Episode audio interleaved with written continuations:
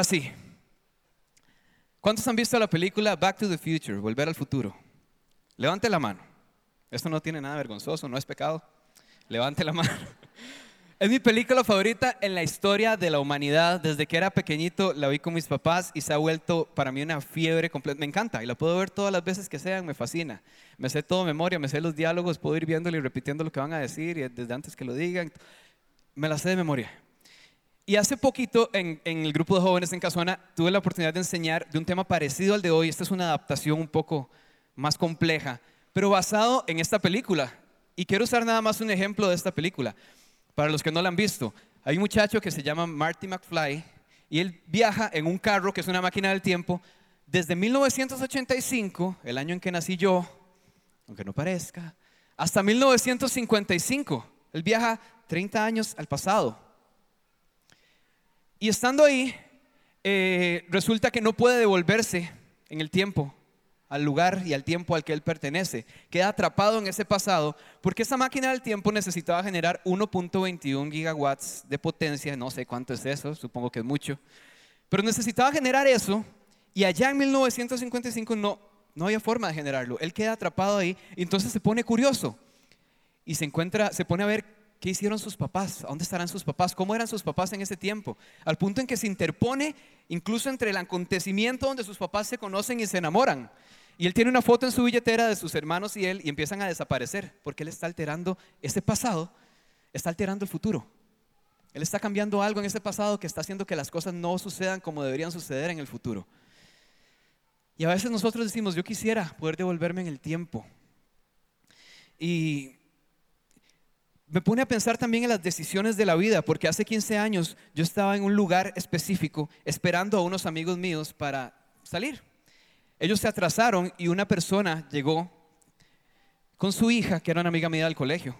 Y esta señora, en ese momento, mientras yo esperaba a mis amigos, decidió hablarme de Jesús y cambió mi vida para siempre. Y yo no sé si entenderá la magnitud de lo que sucedió en mi vida hace 15 años. ¿Qué hubiera pasado si mis amigos hubieran llegado un minuto después, eh, un minuto antes, y yo me hubiera ido con ellos?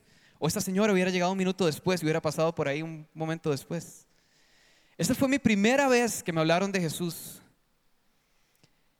Y ahí empezó una transformación para siempre, porque yo simplemente dije, suena bien, en este momento de mi vida suena bien, necesito algo, sea lo que sea, y eso suena bien.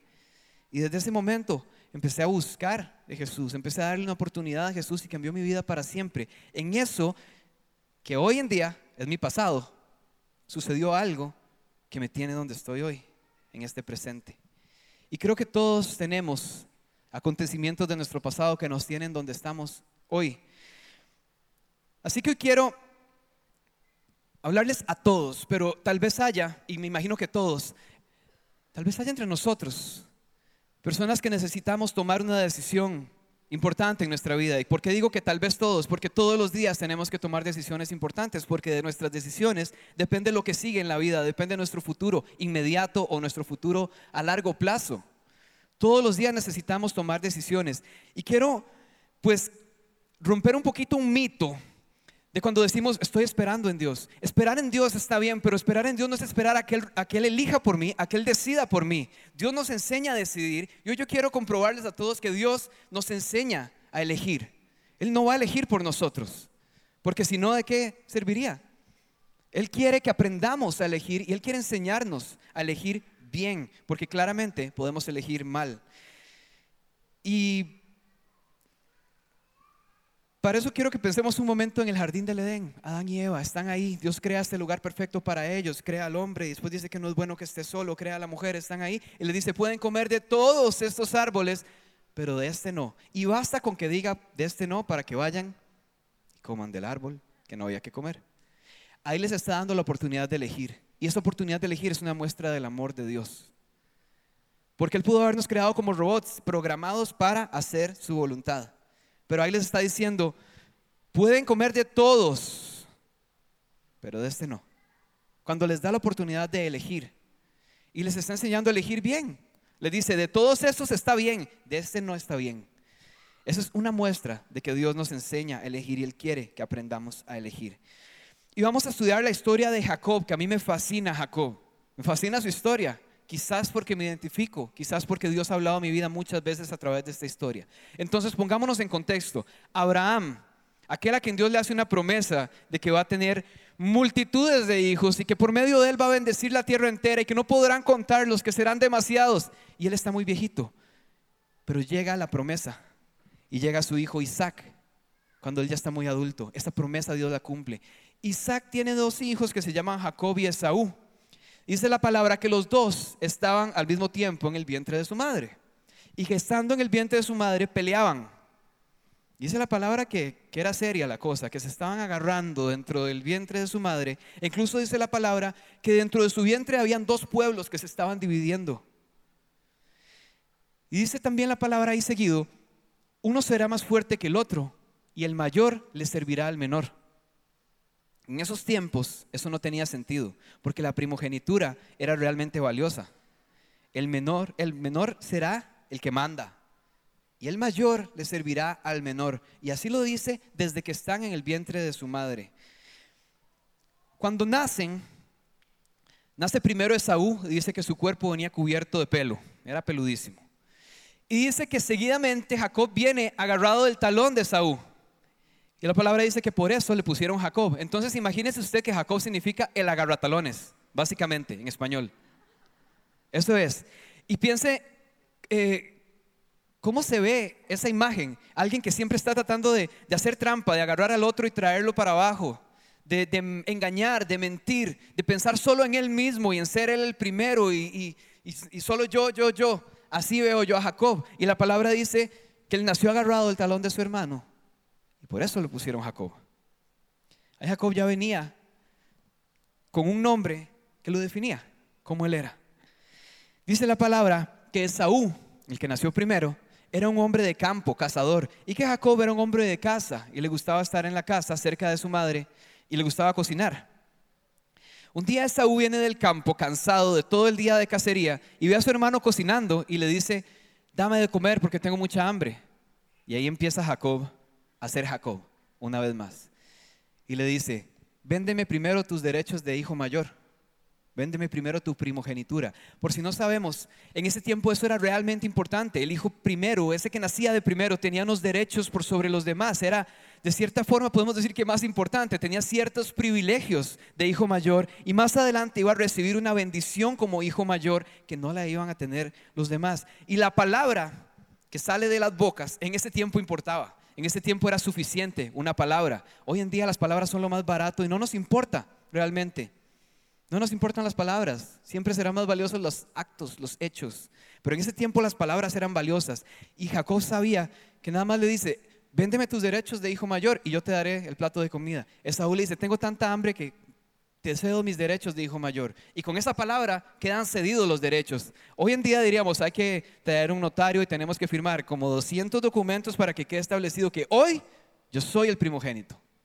En ese tiempo dijo, te lo cedo, tengo demasiada hambre, listo. Quedaron cedidos y a partir de ese momento la primogenitura es de Jacob. Y vamos a ver lo que sucede en la segunda vez que Jacob contraataca en este aspecto de su vida. Y está en Génesis 27. Dice, Jacob se acercó a su padre, quien al tocarlo dijo, y vean esto, les voy a explicar lo que está pasando aquí para no ponerlo completo porque es muy largo. La cosa es que Isaac ya está muy viejo, su padre. Dice la palabra que él incluso no podía ver bien. Y llama a su hijo Esaú, es decir, al mayor, y le dice, ve al campo, ve a cazar y prepárame ese plato que tanto me gusta, y después de comer te daré mi bendición porque ya estoy muy viejo y puedo morir en cualquier momento. Esaú va al campo, hace caso, va de cacería y mientras va de cacería llega Rebeca, la madre de estos muchachos, y al parecer tenía favoritos, porque le dice, Jacob, escuché que tu padre Isaac le ha dicho a Esaú que vaya a cazar, que cuando vuelva le prepare comida y que hoy lo va a bendecir como hijo mayor. Anda tú y tráeme un cabrito, yo preparo la comida y ponte esta piel de este animal encima para que cuando tu papá te toque, como estás medio ciego, piense que sos Esaú. Y la mamá se vuelve cómplice de Jacob en esta enorme mentira, en este enorme engaño, para recibir la bendición que a él no le tocaba. Y así es, así sucede. Jacob se acercó a su padre, quien al tocarlo le dijo, la voz es de Jacob, pero las manos son las de Saúl, porque tocó ese pelero, ¿verdad? Dice, así que no lo reconoció porque sus manos eran velludas como las de Esaú. Ya se disponía a bendecirlo cuando volvió a preguntarle, ¿en serio eres mi hijo Esaú? Y viene la mentira. Claro que sí, respondió Jacob. Entonces su padre le dijo, tráeme lo que has cazado para que lo coma y te daré mi bendición. Jacob le sirvió, su padre comió, también le llevó vino y su padre lo bebió. Luego le dijo su padre, acércate ahora, hijo mío, y dame un beso. Jacob se acercó y lo besó. Cuando Isaac olió su ropa, lo bendijo con estas palabras. Y aquí viene la bendición. Vea el, poder de estas palabras. Esto era prácticamente marcar el futuro de ese hijo. Las palabras tenían peso y tenían valor en ese tiempo, no como hoy en día. Dice, el olor de mi hijo es como el de un campo bendecido por el Señor. Que Dios te conceda el rocío del cielo, que de la riqueza de la tierra te dé trigo y vino en abundancia. Que te sirvan los pueblos, que ante ti se inclinen las naciones, que seas Señor de tus hermanos. Que ante ti se inclinen los hijos de tu madre, maldito sea el que te maldiga y bendito el que te bendiga. Y quedó Jacob bendecido, con la bendición que le tocaba al hijo mayor, el cual no era él. Quedó Jacob bendecido con la bendición que no le tocaba, que no era la suya, no le correspondía. Y hoy vamos a hablar de las decisiones en los tiempos de la vida, pasado, presente y futuro. Y eso es algo que todos nosotros tenemos. Si estás hoy aquí en este lugar es porque tenés un pasado. Y ese pasado te hace llegar a hoy, que es un presente, y te aseguro que tenés un futuro. Lo que pasa es que muchas veces la palabra futuro es, ¿dónde me veo en 10 años? Tenés un futuro, es más, desde que dije que tenías un futuro ya pasaron cinco segundos y estoy en el futuro de esos cinco segundos. ¿Cuánto es tu futuro? Depende. Si lo ves como 10 años, falta. Y puede ser, di no sé. Ahí sí no sé si tenés un futuro, la verdad. Pero te puedo asegurar que tenés un segundo más, un minuto más, tal vez un día más, tenés un mañana, otra semana más. ¿Qué estás haciendo? Y por ahí va el tema de hoy. Y vamos a ir en desorden y vamos a empezar por el futuro. Y por eso visualmente yo me voy a venir aquí para que todos nos ubiquemos en el futuro. Vamos a empezar por el futuro, vamos a ir al pasado y vamos a terminar por el presente. ¿Por qué? Porque eso es lo que todos tenemos en común el día de hoy. La vida está compuesta de decisiones, como les decía ahorita. Hay unas que son grandes, otras que son pequeñas. En la mañana puedo decidir levantarme o no, puedo decidir ir a trabajar o no, puedo. Lo que pasa son las consecuencias, pero yo puedo decidir no trabajar, puedo decidir no levantarme. Las consecuencias después son otra cosa. Puede que esas sean las decisiones pequeñas de nuestra vida. Puede ser que en nuestra vida haya decisiones más grandes como en, qué me veo trabajando o la decisión de dónde voy a estar en cinco años, en diez años, con quién me voy a casar, qué voy a estudiar si fuera el caso. Pero la pregunta que les hago es, ¿cada cuánto incluimos a Dios en nuestras decisiones? Porque somos buenísimos para incluirlo en nuestros dramas. Cuando la decisión no salió como yo quería, o cuando me doy cuenta que la decisión fue una completa equivocación, soy bueno para mandar a Dios a que venga aquí, incluirlo en mi drama, en mi sufrimiento, en mi mala decisión, en mis consecuencias. Pero cada cuanto incluimos a Dios en nuestras decisiones, a la hora de tomarlas, a la hora de pensar, a la hora de, evaluar las opciones, a la hora de buscar cuál es su voluntad, qué es lo que le agrada a Él, qué es lo que no le agrada. Cada cuanto lo incluimos en, en esa primera etapa de un proceso de decisión. Y vamos a ir a Corintios, primera de Corintios 10, 23 que dice lo siguiente, lo hemos escuchado probablemente mil veces, todo está permitido, pero no todo es provechoso, todo está permitido, pero no todo es constructivo. Quizás lo ha escuchado en esta versión que dice, todo me es lícito, mas no todo me conviene, todo me es lícito, mas no todo me edifica. La palabra de Dios está diciendo, usted puede hacer lo que quiera, podemos elegir lo que queramos, todo, todo me es permitido, absolutamente todo me es permitido, pero no todo me conviene, pero no todo me edifica. Y ahí es donde está el gran pero. Todo me es permitido, todo. Incluso como cristiano.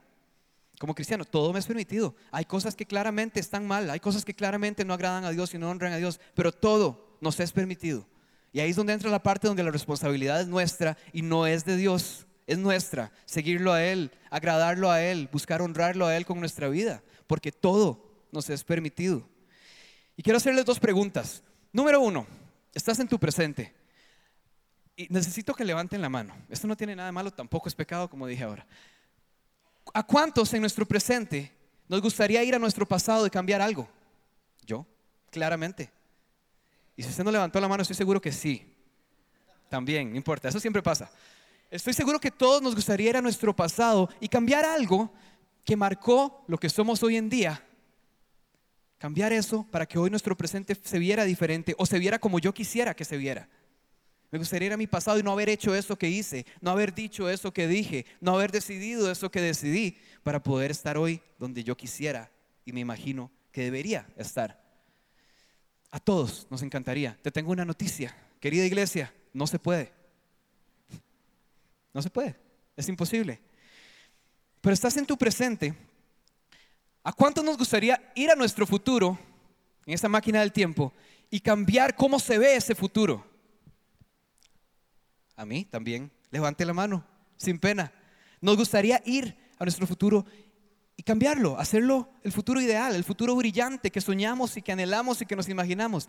Te tengo una noticia, sí se puede, sí se puede. Y hoy vamos a hablar de esto. Déjeme hablarle un momento más de esta película maravillosa, solo porque me encanta. Les dije que para volver del pasado a ese presente, él necesitaba generar 1.21 gigawatts de potencia, que no sé cuánto es, que parece que es mucho. No podía generarlo en el pasado, pero cuando estaban en el presente y se fueron al pasado, lo lograron generar con plutonio. Esto es un dato un poco extraño para una enseñanza, ¿verdad? Pero ponga atención a esto. En el pasado, cuando él está allá en el pasado, estoy enredado, allá en el pasado, él no podía generar esa potencia que necesitaba para que esa máquina del tiempo lo devolviera a su presente. En el pasado no se podía, pero quizás en el futuro había una opción. Había plutonio. Y ojo con esto, tal vez hay algo que es imposible en tu vida, que ves difícil, que ves imposible de alcanzar y de lograr hoy, pero quizás en el futuro hay una opción, quizás en el futuro hay una manera de hacerlo. Tal vez hoy no, pero quizás en el futuro. Y por eso debemos aprender a darle tiempo a Dios. Necesitamos aprender a esperar en Él, pero con acciones, con decisiones concretas. Por eso tenemos que aprender a ser pacientes. Lo que es imposible hoy puede ser posible en el futuro. Lo que no tiene opción hoy puede tener una opción en el futuro. Jacob, una vez más, si Jacob ese día que hace esa barbaridad contra su hermano, dice la palabra que él huyó, porque cuando su hermano volvió a casa se enojó tanto que dijo que lo iba a matar. Y su mamá Rebeca le dice, Jacob, huye porque tu hermano quiere matarte. La mamá que lo embarcó, la mamá que le ayudó, que fue su cómplice, ahora le dice, huye porque tu hermano está enojado, quiere matarte. Jacob se va, escapa, huye. Ahora imagínense esto. Si Jacob ese día, de la noche a la mañana, hubiera querido cambiar su reputación del mentiroso, del agarratalones, del engañador, a alguien respetable, honrado, justo, no hubiera podido de un día para otro. Jacob seguro estaba huyendo diciendo, Quiero cambiar lo que soy, quiero cambiar cómo me ven, quiero cambiar mi reputación, quiero cambiar eso de mí. Pero hoy es imposible. Me están persiguiendo para matarme. Mi hermano me quiere matar. Pero en el futuro, quizás hay una opción si él empieza a tomar buenas decisiones. En el futuro tal vez vaya a ser diferente, tal vez en el futuro ya él no vaya a ser visto de esa forma, si empieza a actuar diferente, si empieza a tener una reputación diferente, tal vez en el futuro ya él no sea el engañador, el mentiroso, el que engañó al hermano y se alió con su mamá para poder engañar a su... Tal vez ya él no sea eso en el futuro, pero en el presente se ve imposible cambiar eso de un día para otro, pero hay un futuro para Jacob y hay un futuro para nosotros. Tal vez algo que es imposible hoy tiene una opción en el futuro. Por eso, nunca saques conclusiones del futuro porque no ha llegado. Punto. No podés hablar de cómo se va a ver porque no lo has visto. Y uno de los problemas más grandes y actuales de nuestra sociedad y nuestra humanidad es la ansiedad, la depresión, incluso el suicidio. Y les voy a decir algo, tiene que ver con el futuro. Yo soy sobreviviente de la depresión.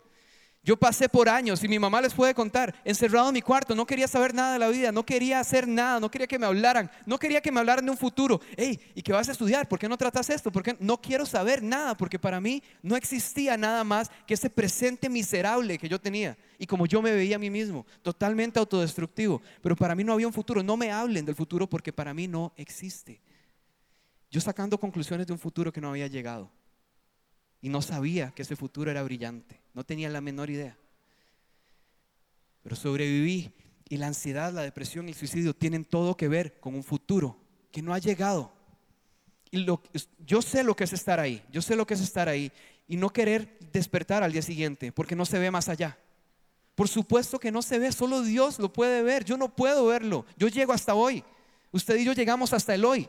De aquí en adelante le toca al Señor y a nuestras decisiones, por supuesto, porque nuestro presente dicta cómo se verá nuestro futuro. Pero usted y yo llegamos hasta aquí.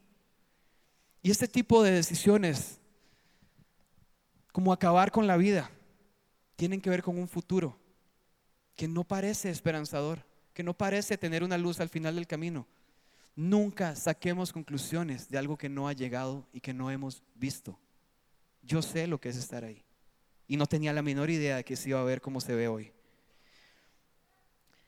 Yo les digo, ya que estamos en el futuro, dejemos que el futuro sea nuestro aliado. El futuro puede estar de nuestro lado si nuestro presente es prudente y tiene decisiones sabias. El futuro puede ser nuestro aliado. Aún en momentos cuando sintamos que no podemos más, que nuestro presente ya es demasiado fuerte, difícil de cargar, te aseguro que te queda un segundo más, un minuto más, una semana más, un día más. Como les decía ahora, nos queda algo más y no lo hemos visto, no sabemos cómo se ve, pero podemos hacer algo para que cambie. No tiremos la toalla porque el tiempo sigue girando y sigue pasando. Mañana, sí, mañana va, va, a suceder, mañana lunes va a llegar, aunque usted quiera o no. Usted no puede detener ese tiempo, va a llegar. Sea como sea, va a llegar. Y no tiremos la toalla porque quizás no podemos volver al pasado, a como era antes. Cuando yo estoy en mi presente, quizás yo no puedo volver a como era antes, pero yo puedo cambiar cómo va a ser. ¿Entienden? Esto ya pasó. Cuando estoy en mi presente, el pasado ya pasó y el futuro no ha llegado. Así que esos dos no son recursos reales. El presente es un recurso que está en mis manos. Es un regalo de Dios para tomar decisiones. No puedo volver a como era, pero puedo cambiar cómo va a ser. Y les voy a decir algo. Estamos donde tenemos que estar. ¿Sabe por qué? Porque estamos en nuestro presente. Ahí es donde Dios nos quiere. Dios no quiere llevarte al futuro a que veas cómo va a ser. No quiere soplarte cómo va a ser la vida. No quiere darte un destello de cómo será. Estás donde tenés que estar. Es el presente, es el recurso que Dios nos ha dado. Aquí está Dios. Aquí estamos bien. Aunque las cosas no se vean como yo quiero, estoy donde tengo que estar, en el presente, en el hoy, donde Dios me quiere, donde Dios me quiere enseñar a decidir, donde Dios me quiere enseñar a elegir. Porque Dios tiene planes de bien para mi vida. Eso es una promesa de Él, pero las promesas se alcanzan, las promesas no se esperan en un presente. No me siento a esperar a que sucedan, voy detrás de ellas. ¿Y qué vamos a hacer con el presente? Que es lo único que, real que tenemos en nuestras manos. El pasado ya pasó, el futuro no ha llegado. Vamos a ir a Proverbios 11, 14. Dice, sin dirección la nación fracasa, el éxito depende de los muchos consejeros. Y esto es un consejo para decidir. Yo aprendí en cierto punto de mi vida que la palabra dice que la sabiduría está en la multitud de consejos y hay muchas personas que se guardan su vida entera para ellos solos, cuando tienen alrededor personas que ya pasaron por ahí o que por solamente su edad saben más que yo. Y aprendí a pedir consejo. Yo siempre estoy, antes de dar cualquier paso en mi vida, le pregunto a mi pastor. Yo creo que la enseñanza pasada que di aquí contesto, pero yo una vez le dije, pastor, quiero casarme empezó empezamos a hacer un análisis de cómo estaba yo en la vida. Me dice, sí, tal vez dentro de un año puedes ir pensando. Ese mismo fin de semana compré el anillo de compromiso. Y agarré a mi suegra en un pasillo y le dije, ven un toque. Así. Dentro de un año. Pero pedí consejo. Más bien fue motivador y me lancé completamente. No hice caso al, al consejo, pero fue súper motivador. Y aprendí. Perdón. Pero todo salió bien. Aprendí. Dios bendice al diligente, muchachos. No digan que yo les di este consejo, pero aprendí la importancia de pedir consejos en las decisiones importantes de mi vida, hasta en las más pequeñas. Y ojo, pedir consejo, no pedir opiniones. Yo no voy donde mis amigos y les cuento lo que estoy pasando para saber qué piensan. Yo voy directamente donde alguien que yo sé que puede aconsejarme y que no me va a decir lo que yo quiero escuchar, sino lo que tengo que escuchar. Esa es la sabiduría que se encuentra por medio del consejo, no de las opiniones de los demás. Y le ponemos muchas veces demasiada atención a las opiniones de la gente y no buscamos el consejo que es lo que realmente vale y es lo que realmente la palabra nos está invitando a buscar. Les decía que hace 15 años una persona tomó la decisión de hablarme de Jesús y si no lo hubiera hecho, ¿dónde estaría yo? No sé, es una pregunta filosófica que no puedo responder porque amo mi presente, no me interesa devolverme a ese pasado, a pensar qué hubiera sucedido en mi vida. Esa persona, gracias a Dios, tomó esa decisión en ese momento de hablarme de Jesús. Hay personas que quizás la única Biblia que lean en su vida es tu vida. Hay personas que quizás el único momento que conozcan a Dios es cuando te ven actuar, cuando te ven hablar, cuando te ven vivir. No perdamos de vista eso. Podemos transformar por completo el rumbo de la vida de alguien, encaminándolo en el carril de Dios y su voluntad. Y esta es la historia de mi vida. Tenemos la oportunidad de alterar nuestro futuro sin una máquina del tiempo. Podemos cambiar nuestro futuro, como les decía ahora, sin una máquina del tiempo. Y ahora vamos a ir al pasado. Y ahora vengo para este lado. Nosotros volvemos tanto a nuestro pasado porque es fácil. Vean que aquí lo puse como en niveles, el presente está más arriba que el pasado. Si yo nada más en mi presente me dejo morir y me dejo ir y no me esfuerzo y no soy diligente, voy a terminar devolviéndome a mi pasado. Es que me voy a terminar hablando de mí mismo como yo era, lo que yo hice, lo que me pasó, lo que me hicieron y vivo pegado allá. Para estar en el presente hay que hacer cierto esfuerzo y para subir al futuro hay que hacer todavía un esfuerzo mayor. Es muy fácil que si estamos en el presente y perdemos nuestra motivación, nuestras ganas, todo, vamos a terminar en lo que éramos, lo que fuimos, lo que nos hicieron, el pasado, lo que ya pasó, lo que ya sucedió. No hay que hacer esfuerzo para volver a lo que éramos. Hay que hacer un esfuerzo para llegar a ser lo que Dios quiere que seamos. Y Proverbios 27, 12 dice lo siguiente, el prudente ve el peligro y lo evita.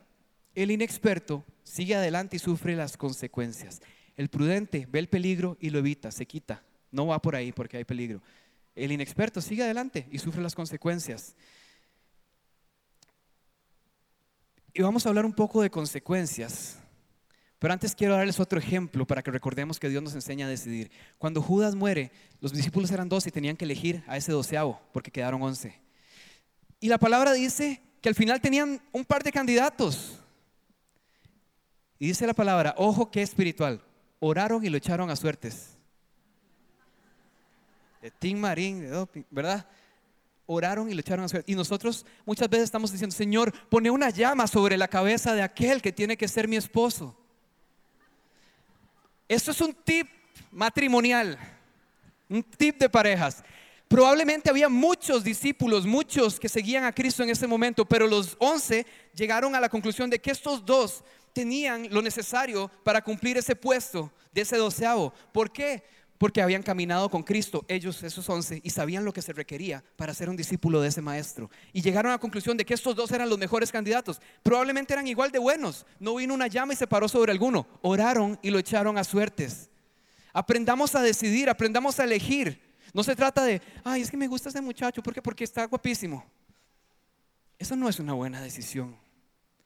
Tenemos que ver qué le agrada a Dios, qué cosas no son negociables en mi vida, ir cerrando la lista hasta que tengo dos, oré y lo eché a suertes. Así, bueno, así no fue mi caso, pero, pero puede ser. Y después de un rato de comedia, probablemente tu presente es producto de tu pasado. Probablemente tu presente son las consecuencias de lo que hiciste o lo que te hicieron o lo que dejaste de suceder o lo que dejaste de hacer. ¿Verdad? Probablemente donde estoy hoy está marcado por lo que pasó antes. Es muy diferente decir que mi presente es consecuencia de mi pasado a decir que mi pasado me define. No es lo mismo. Está bien, lo que yo soy hoy es una consecuencia de lo que hice hace un año, hace dos años, hace tres años, pero mi pasado no me define. El Señor me define. Y si vamos a dejar que algo nos define, que sea la ilusión por un futuro mejor y mayor en manos del Señor. Es muy diferente decir que el pasado nos define. Y conozco muchas personas, porque yo fui uno de esos también y los puedo reconocer, que estamos pegados en un pasado. Casi que aferrados a ese pasado porque de ahí viene la atención, el cariño de los demás. Por lástima. Y te voy a decir una cosa, las personas que realmente te aman no les importa tu pasado. Si alguien te ama o te ayuda o te apoya por lástima, eso no es amor verdadero. Las personas que realmente nos aman, así como Dios nos ama, a Dios no le importa tu pasado. No importa. Y yo por mucho tiempo vivía aferrado a ese pasado porque ese pasado me definía. Yo era aquel que pasó por esa cosa, aquel que por tantos años estuvo deprimido, aquel que se sentía así, aquel que, que sentía que no iba a lograr nada en la vida, aquel... Ese era yo. Y así lograba siempre tener esa atención lindísima de la gente. Así lograba que oraran por mí. Así lograba, lograba que me pusieran atención, que la gente se preocupara por mí. Y eso no tiene sentido, la verdad. El pasado no nos define. Y quizás hemos pasado tanto tiempo pensando que el presente es el resultado del pasado, que no me he puesto a pensar que el futuro es el resultado de mi presente. ¿Y qué estoy haciendo con mi vida? Pero cuando estoy en mi presente, estoy pensando tanto en lo que me hicieron, en lo que me pasó, lo que no hice, aquello que me marcó, aquello que esa persona me hizo, que no estoy dándome cuenta, que viene un futuro, que es producto de lo que yo haga aquí. Y estoy perdiendo el tiempo con algo que ya no está, perdiendo la oportunidad de cambiar aquello que todavía no ha llegado. Todos son decisiones en la vida. Y se nos pasan los días y se nos pasan los años y seguimos pensando en lo que nos pasó y en la venganza y en cuando yo vea a esa persona le voy a cobrar lo que me... Hay un futuro que va a llegar, querás o no, y es producto de tu presente, no de tu pasado. Y vamos a ir a la última, que es el presente. Y aquí es donde se pone bonito. Si no ha estado bonito hasta el momento, esto es bonito. Ponga atención a esto. Tal vez no conoces el plan, pero conocemos la meta. Yo, yo, toda mi vida, soñé con casarme y ser papá. No conocía el plan, pero conozco la meta. Yo me veo dentro de unos años habiendo logrado una serie de cosas que las tengo muy claras en mi corazón y que sé que también están dentro de la voluntad de Dios. Sé que son buenas, sé que edifican, ¿Por qué? Porque conozco a Dios, me he dedicado a conocer a Dios para saber qué le agrada a Él, qué no le agrada. Yo sé dónde me veo en cinco años, no les voy a decir porque no es problema de ustedes. El único problema es dónde se ven ustedes dentro de cinco años. Y no me pregunten porque tampoco les voy a decir. Pensemos en cada uno, ¿dónde me veo en cinco años? ¿Dónde te ves en cinco años? Yo lo tengo muy claro. No conozco el plan y no necesito conocerlo. No conozco el plan, pero conozco la meta. Así que oro hacia la meta, adoro hacia la meta, vivo hacia la meta, creo en Dios hacia la meta, existo hacia la meta, en función de la meta. No conozco el plan, pero conozco la meta. Yo quiero hacer la voluntad de Dios en mi vida, quiero ver la voluntad de Dios en mi vida. ¿Y qué tengo que hacer? Conocerlo a Él para saber cómo le agradan las cosas. ¿Qué le gusta? ¿Qué no le gusta? Es suficiente para mí. Y vamos a ir al presente. La enseñanza de hoy se llama aquí y ahora aquí y ahora. ¿Dónde estás sentado en este momento? Aquí y ahora. ¿Qué vas a hacer? ¿Qué vas a decidir? ¿Cómo se va a ver tu futuro inmediato? ¿Qué vas a hacer mañana? ¿Qué va a pasar dentro de una semana? Empieza aquí y ahora. Y estamos en el presente y vamos a ver cómo termina una cierta parte de la historia de Jacob que me fascina. Y en Génesis 32 dice que Jacob le dijeron que su hermano venía por él, venía a su encuentro. Jacob cruza un río con toda su familia. Y pasa esto. Aquella misma noche Jacob se levantó, tomó a sus dos esposas, a sus dos esclavas y a sus once hijos, y era bien próspero por lo que vemos, y cruzó el vado del río Jaboc.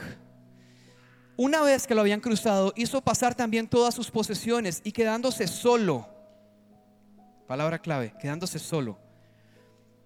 Cuando estoy solo, ya no necesito tratar de quedarle bien a los demás, no necesito verme, que mi look sea de cierta forma. Cuando estoy solo no necesito hablar de cierta forma para calzar en cierto grupo. Cuando estoy solo no necesito el carro del año. Cuando estoy solo no necesito aparentar nada. Cuando estoy solo no necesito aparentar que soy fuerte y que la estoy pasando increíble. Cuando estoy solo a puerta cerrada de mi cuarto, probablemente ahí donde lloramos, ahí es donde pataleamos, ahí es donde sufrimos. Cuando estamos solos somos lo que somos realmente. Y Jacob quedándose solo. Dice la palabra que apareció un hombre y los estudiosos de la palabra dicen que es de cierta manera una personificación de Jesús en este momento que se aparece a él a hacerle el reto de su vida. Jacob estando solo. Un hombre luchó con él hasta el amanecer. Hasta el amanecer. Cuando ese hombre se dio cuenta de que no podía vencer a Jacob, lo tocó en la coyuntura de su cadera y esta se le dislocó mientras luchaban. Y el hombre le dice, suéltame que ya está por amanecer. Imagínese a Jacob herido ahí, renco, ¿verdad? Y yo me lo imagino agarrado totalmente de ese hombre diciéndole, no te soltaré hasta que me bendigas.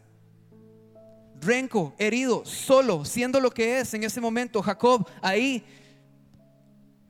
Vean la, la analogía, solo, herido, renco, cansado de luchar toda la noche, pero aferrado porque ese es su presente y probablemente yo me imagino a Jacob harto de ser quien era, harto de ser definido como Jacob, el agarratalones, el mentiroso, el engañoso, el que hizo un complot contra su hermano para recibir algo que no le tocaba, para robarle a su hermano lo que le tocaba a él.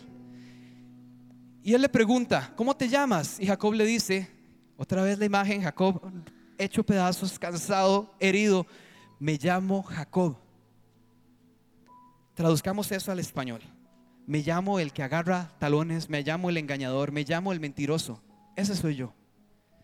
El hombre le dijo, ya no te llamarás Jacob, sino Israel, porque has luchado con Dios y con los hombres y has vencido. Y Jacob le dice, ¿y tú cómo te llamas? Le preguntó Jacob. ¿Por qué me preguntas cómo me llamo? Le respondió el hombre. Y en ese mismo lugar lo bendijo. Jacob recibió lo que quería. Jacob llamó a ese lugar Penuel porque dijo, he visto a Dios cara a cara y todavía sigo con vida. Y agárrese porque esta enseñanza de esta historia final de Jacob es impresionante. Estamos en el presente, es nuestro único recurso real y retomemos, el pasado ya pasó, el futuro no ha llegado, no están en tus manos ya. Ya lo que pasó no existe, ya no es, ya pasó, sucedió. Está bien que hoy en día sos consecuencia de algo del pasado, pero ya pasó, no puedes cambiarlo. El futuro no ha llegado, pero puede estar a tu favor. El único recurso real que tenemos en este momento es nuestro presente. El presente es tu mejor aliado, porque de eso depende ese futuro brillante que has anhelado. Que muchas veces es, eso, es un anhelo y una esperanza de que vamos a estar mejor, el futuro va a ser mejor, se va a ver mejor. Depende de nosotros y depende de nuestro presente totalmente. Y les voy a dar un par de consejos a la hora de tomar decisiones. No necesitas primero saber lo que Dios quiere para así ver si vos lo querés también. No necesitas primero ir al futuro y ver cómo se ve para decir en el presente, está bien, se, se ve bien Dios, vamos, no necesitas evaluar la voluntad de Dios antes de aceptarla. Así no se juega con Dios. Es confiar en su voluntad, saber que Él es bueno, saber que su palabra dice que la buena obra que ha empezado la irá perfeccionando hasta el último día, es decir, en el futuro. Es confiar en que Él tiene planes de bien. Es confiar en que Él es bueno, que Él está de nuestro lado. Y empezamos a alinearnos con Él y con su voluntad. Dios sabe cuando la respuesta debe venir ya. Dios sabe cuando la respuesta debe esperar. Dios sabe cuando no estás listo para la respuesta. Y ojo a esto, Dios también sabe cuando crees que estás listo, pero no estás listo. Dios lo sabe todo. Él debería tener la última palabra. Y dejemos de pensar que Dios tiene para mí un futuro bendecido, vienen tiempos mejores. Eso suena un poco rudo, ¿verdad? Estoy muy presente, le estoy diciendo, iglesia, dejen de pensar que Dios tiene un futuro bendecido para mí. Empiece a preocuparse por su presente, porque Dios no quiere bendecir lo que puede llegar a ser, Dios quiere, bendecir lo que es para que llegue a ser. ¿Entendemos? ¿Por qué la bendición tiene que estar allá? Dios no quiere bendecir algo que puede llegar a ser, porque puede que no llegue a ser. Dios quiere bendecir lo que es, para que lo que llegue a ser sea bendecido también. Y yo me imagino a Jacob con la cadera dislocada, colgado totalmente de ese hombre con todas sus fuerzas. No te voy a soltar hasta que me bendigas. Y puede que haya personas en esta mañana, si no es que todos, si nos atrevemos a, no voy a pedir que levanten la mano, pero si nos atrevemos a ir profundo en nuestro corazón, puede que muchos estemos cansados de ser definidos por lo que éramos, por lo que fuimos. Cansados de cargar eso, cansados de huir como Jacob, de un temor de una persecución, de algo que puede que suceda. Jacob pensaba que su hermano Esaú lo iba a matar todavía y cuando se ven cara a cara, no es eso lo que sucede. Su hermano lo abraza. Jacob vivió huyendo más de la cuenta por algo que pensó que iba a suceder, que no llegó a suceder. Y quizás muchas personas estamos en ese punto diciendo, estoy cansado ya de ser lo que yo era, estoy cansado de huir por algo que no sé si va a suceder, pero estoy huyendo, me tiene huyendo. Y ahí es donde tenemos que aferrarnos a Dios en este momento y decirle, no te voy a soltar hasta que me bendigas. Voy a luchar, aunque esté herido, aunque esté renco, aunque esté cansado de toda la noche, de todo este tiempo de huir. No te voy a soltar hasta que me bendigas. Y aquí Jacob toma la decisión de su vida aferrado a la gracia, pidiendo una oportunidad dispuesto a no soltarlo hasta escuchar esa voz, esas palabras que sí tienen valor, no como las palabras que les decía en día de hoy. Las palabras de Dios tienen valor y son absolutas en nuestra vida. No te voy a soltar hasta que me bendigas. Pero nosotros estamos acostumbrados a que las palabras no valen. Cuidado, las palabras de Dios deberían valer en nuestra vida. Si alguna palabra va a valer en nuestra vida, deberían ser las palabras del Padre. Y hoy decimos, no te voy a soltar hasta que pronuncies esas palabras sobre mi vida. Cuando el hombre le pregunta, ¿cómo te llamas? Él le dije, Jacob. ¿Les ha pasado que en el momento de la verdad, cuando estamos en el momento difícil de nuestra vida, ya no sabemos ni quién somos? Somos lo que éramos, somos lo que, lo que nos definió por mucho tiempo. Yo por mucho tiempo no soportaba que dijeran, Chisco el que canta, Chisco el músico. Yo no soy eso. No soy eso, eso es lo último que soy, eso no me define. Porque es que cuando vamos a una clase, a un grupo paz, por ejemplo, le toca presentarse a cada uno, lo primero que decimos es nuestra profesión o lo que hacemos. Me pasó hace poco en un grupo de personas que dijeron, iban todos presentándose y yo por, por molestar dije, yo soy Chisco y soy un hijo amado de Dios. Eso es lo que soy, no me preguntaste qué hago. Pero todo el mundo decía, yo soy no sé quién, soy ingeniero eléctrico, yo soy no sé quién, soy doctor.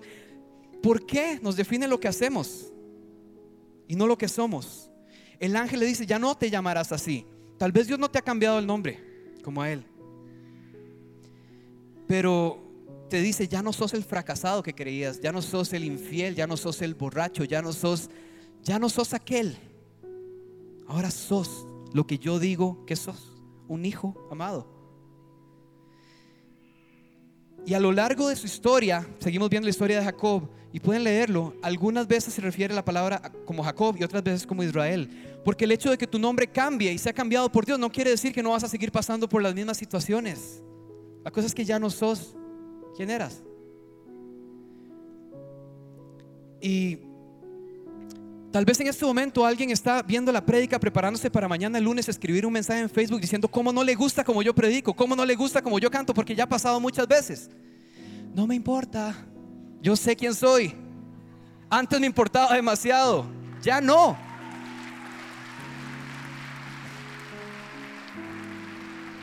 Así que si quiere, escríbalo, pero sepa que no me importa en lo más mínimo. Eh, somos hijos amados, eso es lo único que importa. Y las palabras de ese son las que yo quiero escuchar y recibir en mi vida primero que cualquier otra. Y ahí en la gracia es donde aprendemos a elegir aquí y ahora. Lo que Dios dice que soy aquí y ahora. Dios no me llama por lo que yo era, me llama por lo que soy aquí y ahora, en este momento. Y terminemos con esto. Si yo voy y vivo pegado en mi pasado, y vivo en lo que yo era, en lo que me hicieron, en cuánto me duele eso todavía. Y pasan los años y sigo hablando de eso que yo era. Yo vivo pegado en mi pasado. Y un día vengo a los días de ayuno de la Como y tengo una motivación increíble. O vengo una enseñanza de Chisco un domingo en la mañana como esta y salgo motivadísimo. Y digo, voy a hacer algo en mi vida. Pero vivo pegado en el pasado. Yo tomo el impulso y digo, hoy, mi vida va a cambiar y voy a ir hacia ese futuro maravilloso que tiene el Señor. Pero si vivís pegado en tu pasado, cuando tomes el impulso te vas a dar cuenta que hay algo en el medio atravesado, se llama presente. Y a menos que lo aferres y lo agarres y lo abraces, te vas a tropezar con él tratando de brincar de un pasado a un futuro. Porque tenés que pasar por el presente. Es tu mejor aliado, es tu mejor recurso. Abracemos el presente aquí y ahora, en este momento. Yo me planto en mi presente, dejo mi pasado atrás voy al presente y lo abrazo. Y escuchen esto, con esto termino. La gracia de Dios me garantiza un presente y me promete un futuro. La gracia te garantiza un presente, te promete un futuro, pero las promesas se alcanzan. Las promesas no se esperan. Última vez, la gracia te garantiza un presente. Estás donde tenés que estar, pero te promete un futuro. Vos decidís si lo tomás o no lo tomás. Somos hijos amados aquí y ahora. Esperamos que esta enseñanza haya sido de gran bendición para tu vida. Si te gustó este mensaje, puedes suscribirte a nuestro canal y también seguirnos en redes sociales. Nos vemos en la Comu.